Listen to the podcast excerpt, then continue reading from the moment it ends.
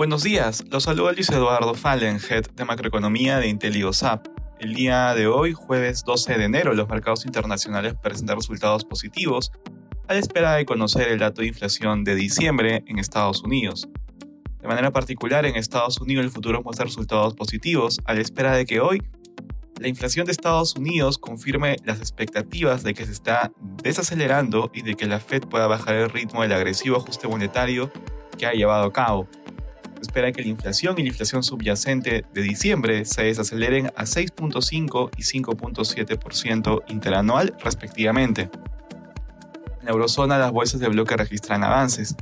El mercado mantiene el tono optimista a la espera de la inflación en Estados Unidos, lo que será una señal de moderación de la inflación a nivel global. En Asia los mercados cerraron al alza. Hoy se conoció el dato de inflación de diciembre en China, que aumentó un 1.8% interanual en diciembre, lo que supone que en el global del 2022 creció un 2% en comparación con el año anterior. Se aprecia cierto repunte, pero manteniéndose en niveles muy contenidos y consistentes con la aplicación de nuevos estímulos monetarios en caso sea necesario para impulsar su economía.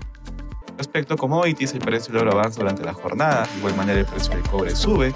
Finalmente, el precio del petróleo avanza, ubicándose alrededor de 78 dólares el barril de WTI. Gracias por escucharnos. Si tuviera alguna consulta, no duden en contactarse con su asesor.